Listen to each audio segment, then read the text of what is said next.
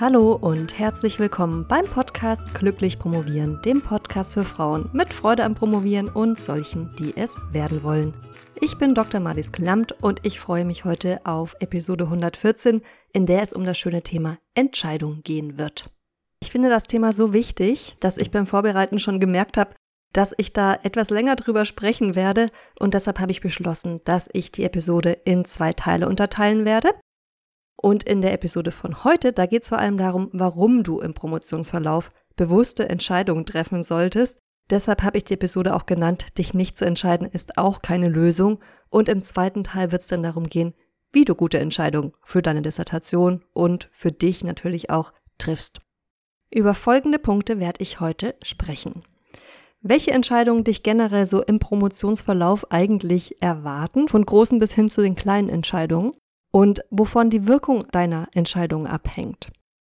Dann werde ich noch was dazu sagen, warum meiner Meinung nach das Treffen von Entscheidungen so schwer ist oder vielen von uns so schwer fällt und wieso du dich eigentlich immer entscheidest, auch wenn du dich nicht entscheidest, auch wenn sich das erstmal vielleicht paradox anhört. Und last but not least werde ich dir erklären, warum ich finde, dass bewusste Entscheidungen wirklich was ganz Tolles sind, was es für Vorteile hat, bewusste Entscheidungen zu treffen ob man überhaupt falsche Entscheidungen treffen kann, ob es die richtige Entscheidung in Anführungszeichen gibt. Ja, das sind so die Hauptpunkte, über die ich heute sprechen werde. Und ich freue mich schon drauf. Und wir fangen jetzt direkt an mit dem ersten Punkt. Und zwar, was das so für Entscheidungen sind, die dich im Promotionsverlauf erwarten.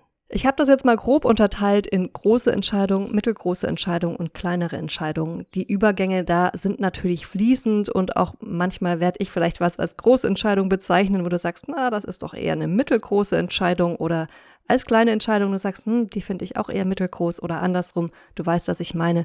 Also das sind jetzt, das ist jetzt keine wissenschaftliche trennscharfe Einteilung, aber so ein grober Indikator auf jeden Fall, was es für Entscheidungsgrößen gibt. Fangen wir mit den großen Entscheidungen an. Das ist zum Beispiel die Entscheidung, ob du überhaupt promovierst oder nicht, also die Entscheidung für oder gegen eine Doktorarbeit.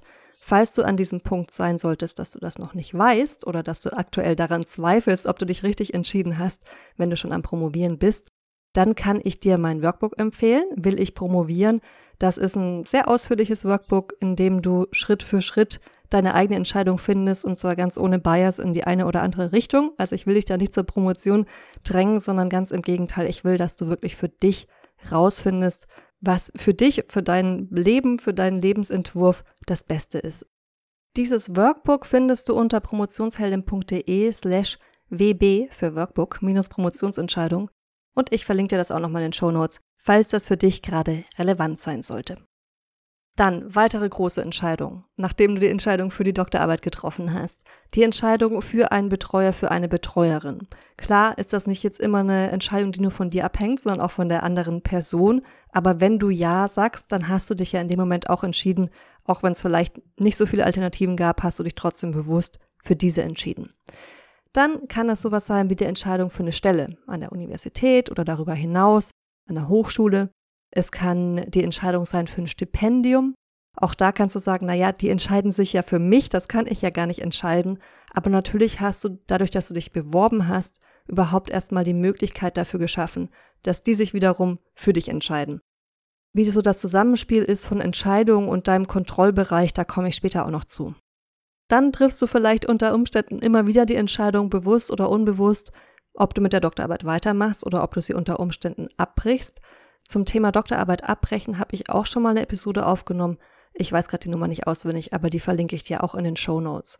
Und dann gibt es natürlich noch jede Menge weiterer großer Entscheidungen im Promotionsverlauf, wie zum Beispiel die Entscheidung, willst du während der Promotion ein Kind bekommen, Kinder bekommen oder nicht. Und noch viele, viele mehr.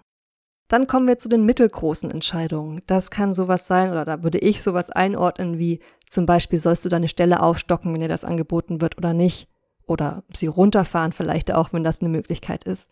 Oder wenn du nicht an der Uni arbeiten solltest, willst du einen Lehrauftrag annehmen und an der Uni ein Seminar geben oder zwei. Eine mittelgroße Entscheidung für mich ist auch, dass du dein Thema festlegst, dass du deine Forschungsfrage festlegst, dass du dich für eine bestimmte Methodik festlegst oder auch so ein Punkt, wie wann du mit dem Schreiben beginnst. Und das ist natürlich auch eine Entscheidung, die du immer mal wieder treffen kannst, weil in den allermeisten Fällen wird die Dissertation ja nicht erst ganz am Ende geschrieben, sondern du hast immer mal wieder Schreibphasen.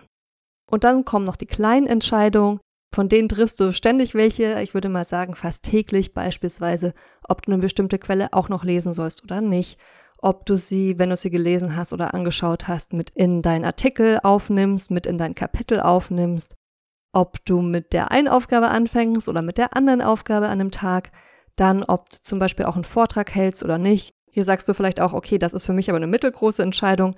Das kann sein, ja, je nachdem vielleicht, ob es ein kleinerer Vortrag innerhalb vom Kolloquium ist oder ein Vortrag bei einer großen internationalen Konferenz, kann das auch einen Unterschied machen. Dann könnte eine kleine Entscheidung auch sein, ob du deiner Doktormutter, deinem Doktorvater eine Mail schickst und um Feedback bittest oder das nicht tust. Oder vielleicht auch, ob du wie geplant heute Nachmittag an deiner Dissertation arbeitest oder aber mit deiner besten Freundin einen Kaffee trinken gehst, weil die dich gerade gefragt hat und du dich jetzt entscheiden musst. So, das mal zur Größe von Entscheidungen. Jetzt, wovon hängt die Wirkung der Entscheidung ab? Ich würde mal ganz pauschal sagen, je größer die Entscheidung ist, umso weitreichender sind auch ihre Konsequenzen. Das heißt wirklich, die großen Entscheidungen, auch die, die ich vorher genannt habe, haben einen mehr oder minder großen Einfluss auf deinen Lebensweg.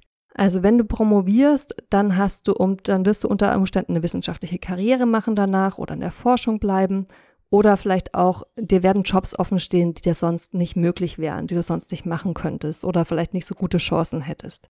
Ja, das heißt, es hat einen Einfluss auf deinen späteren Lebensweg, ob du promovierst oder nicht. Der muss nicht gut oder schlecht sein, das, soll ich, das will ich gar nicht werten, aber es ist ein, ein größerer Einfluss da, als nehme ich eine Quelle auf oder nicht. Ne? Aber, und das ist ein spannender Punkt, auch kleine Entscheidungen haben in ihrer Summe eine große Wirkung. Also beispielsweise, wenn du immer Ja sagst, wenn dich deine beste Freundin fragt, ob du Kaffee trinken gehen willst und wenn dir irgendjemand oder irgendwas die Möglichkeit für eine Ablenkung gibt, dann kann es gut sein, dass du am Ende unterm Strich doppelt so lange für deine Doktorarbeit brauchst, als wenn du immer Nein gesagt hättest. Und auch hier wieder, ich will jetzt damit nicht sagen, du sollst immer Nein sagen, wenn jemand was von dir will. Ja, aber nur damit du dir das mal bewusst machst, dass auch diese kleinen Entscheidungen, auch wenn sie erstmal eine einzelne Entscheidung für sich nicht so eine große Konsequenz hat, in ihrer Summe durchaus eine große Wirkung haben. Und dann gibt's natürlich noch den Schmetterlingseffekt, über den will ich jetzt hier nicht ausführlich sprechen, aber ich finde das trotzdem ganz spannend. Ich mag ja diese Was wäre wenn Vorstellung, ja. Also sagen wir mal, du fährst zu einer Konferenz, hast dich entschieden, dahin zu gehen und jetzt lernst du da eine ganz tolle Professorin kennen, die wird deine Mentorin und die öffnet dir dann später vielleicht die Türen zu einem tollen Job. Die Sache ist aber, wir wissen natürlich nie, was passiert wäre, wenn du die Entscheidung anders getroffen hättest. Also nehmen wir mal an, du wärst nicht zu dieser Konferenz gefahren Vielleicht hättest du an dem Tag, an dem du gefahren bist oder in der Zeit, in der du dort warst, deinen zukünftigen Partner, deine zukünftige Partnerin kennengelernt. Das hört sich jetzt vielleicht erstmal ein bisschen konstruiert an, aber das ist natürlich so. Wir wissen nicht, was passiert wäre, wenn wir die Entscheidung anders getroffen hätten, als wir sie getroffen haben. Das heißt, wir können die Konsequenzen unserer Entscheidung nie in Gänze vorhersagen. Und das ist natürlich ein Teil auch davon, warum das Treffen von Entscheidungen so schwer ist, weil wir nicht immer genau wissen, was dann passiert.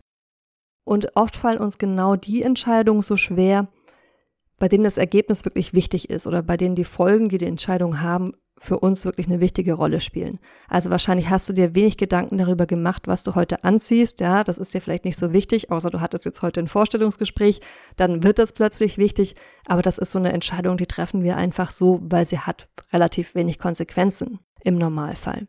Wir treffen aber auch deshalb oft ungern Entscheidungen oder wir treffen besonders dann ungern Entscheidungen, wenn wir Angst haben und irgendwie unsicher sind, wenn wir Angst davor haben, was falsch zu machen, wenn wir Angst davor haben, was nicht gut genug zu machen, ja, oder wenn uns generell die möglichen Konsequenzen der Entscheidung, die wir treffen, in irgendeiner Form Angst machen.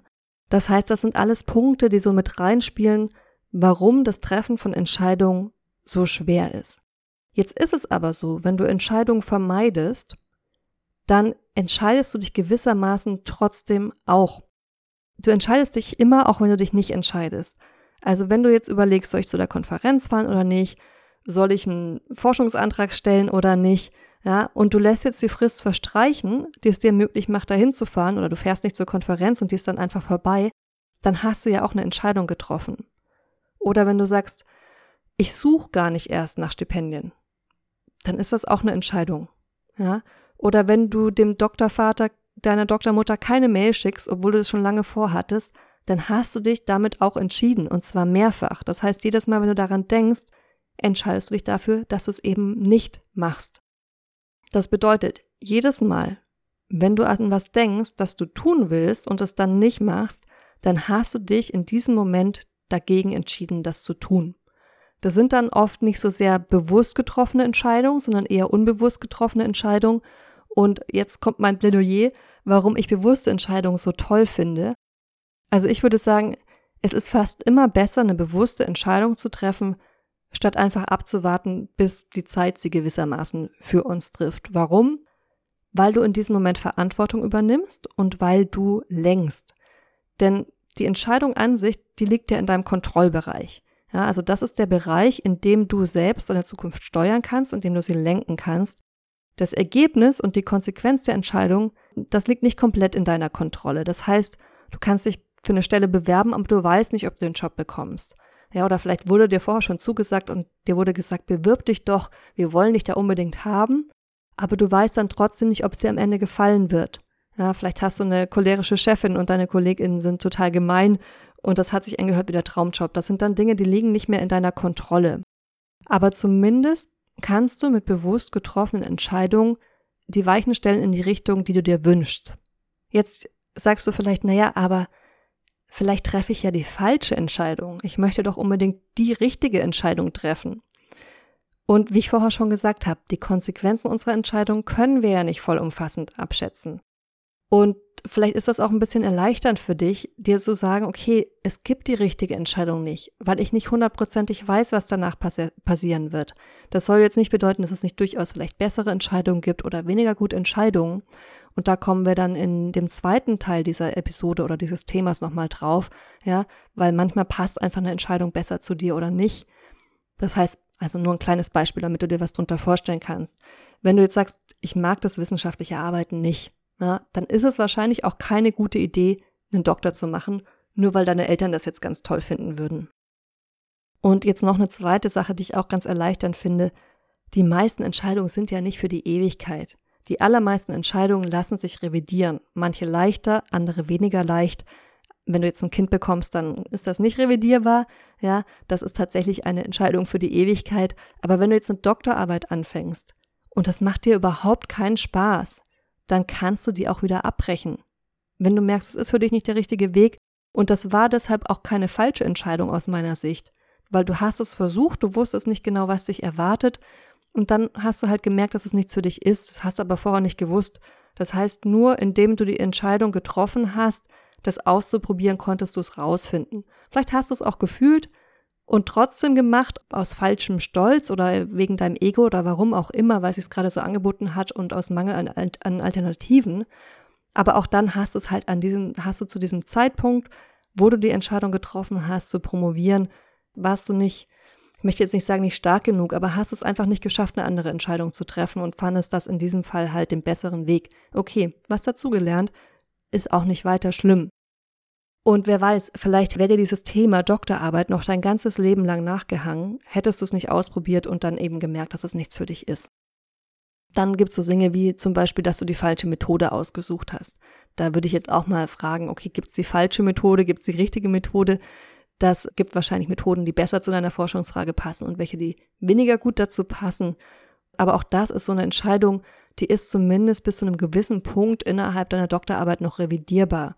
Und wenn du dann merkst, es passt nicht so ganz, deine Methodik, die du gewählt hast, beispielsweise, passt nicht so ganz zur Forschungsfrage, weil du die damit nicht komplett beantworten kannst, dann kannst du entweder zum Beispiel die Methodik noch weiter ergänzen, noch was dazu nehmen. Ja, also beispielsweise noch Interviews führen, obwohl du vorher Zeitungsartikel ausgewertet hast, das denke ich mir jetzt nur aus, ja, eine Inhaltsanalyse gemacht hast, aber du kannst das quasi noch ergänzen.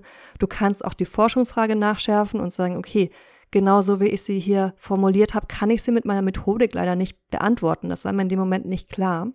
Aber wenn ich meine Forschungsfrage umformuliere, dann passt auch wieder zur Methodik. Das ist natürlich nicht die übliche Herangehensweise, das kann aber durchaus mal passieren. Also auch das ist eine Möglichkeit, einfach um dir zu zeigen, dass auch mit Entscheidungen, die du im Rückblick, und das Ding ist ja, du weißt es dann immer nur im Rückblick, hättest anders treffen können und es dir damit leichter gemacht hättest, trotzdem noch bis zum gewissen Grad wieder nachkorrigieren kannst. Was ich auch ganz gut finde, ist sich immer so zu überlegen, bei Entscheidungen, die du triffst, wie wichtig die dir sind. Also wenn du jetzt eine Entscheidung triffst, was hat die für einen Auswirkungshorizont? Beeinflusst sie vor allem dein Leben heute, dein Leben morgen? Oder hat das immer noch einen Einfluss darauf, wie du dein Leben in fünf Jahren führen wirst, wie du dein Leben in zehn Jahren führen wirst? Und sind diese Auswirkungen dir wichtig? Also beispielsweise, wenn dein Ziel ist, dass du ein erfülltes Leben führen willst oder einen Beruf haben willst, der dich erfüllt, dann ist es am Ende ja jetzt nicht unbedingt wichtig, dass du promovierst, sondern dass du irgendeine Tätigkeit findest, die du als erfüllend empfindest, egal jetzt ob mit oder ohne Promotion. Das hört sich so an, als wollte ich heute von der Promotion abraten. Das will ich überhaupt nicht. Aber weil das halt so eine der größten Entscheidungen im Promotionsprozess ist, habe ich das jetzt immer mal wieder so als Beispiel genommen. Ne? Ich glaube, du verstehst mich da schon. Okay, das waren meine Überlegungen zum Thema, warum es so wichtig ist, innerhalb der Promotion Entscheidungen zu treffen. Und ich möchte jetzt nochmal die wichtigsten Punkte von heute kurz zusammenfassen. Das ist zum einen, dass je größer deine Entscheidung ist, umso weitreichender sind die Konsequenzen. Dann der Punkt, dass auch kleine Entscheidungen in der Summe eine große Wirkung haben, dass wir die Konsequenzen unserer Entscheidung nie in Gänze vorhersagen können. Ein weiterer Punkt, den ich genannt hatte, den ich sehr wichtig finde, ist, dass jedes Mal, wenn du an was denkst, was du tun willst und es dann nicht machst, du dich in diesem Moment bewusst oder unbewusst dagegen entscheidest, es zu tun, dann mein Plädoyer dafür, bewusste Entscheidungen zu treffen, statt einfach nur abzuwarten, bis die Zeit sich für uns trifft, bis sie von selbst getroffen werden. Und nochmal meine Erinnerung daran, dass Entscheidungen, auch wenn du sie vielleicht im Moment nicht magst, eigentlich was Tolles sind, weil sie dir die Möglichkeit geben, die Weichen in die Richtung zu stellen, die du dir wünschst, auch wenn, wie gesagt, die Konsequenz eben nicht immer komplett deiner Kontrolle unterliegt. So, das war's von mir für heute. Das nächste Mal geht es dann darum, wie du gute Entscheidungen triffst für deine Dissertation, aber in erster Linie auch für dich. Und ja, manchmal ist es so, dass es bei großen, dass es bei wichtigen Entscheidungen helfen kann, mit jemandem darüber zu sprechen. Und wenn du denkst, dass ich dafür eine gute Sparing-Partnerin wäre, dann schau dir gerne meine Coaching-Angebote an unter promotionsheldin.de slash coaching. Ansonsten wünsche ich dir einen wunderschönen Tag, freudiges Promovieren und dass du heute und in Zukunft viele gute Entscheidungen für dich triffst. Deine Malis.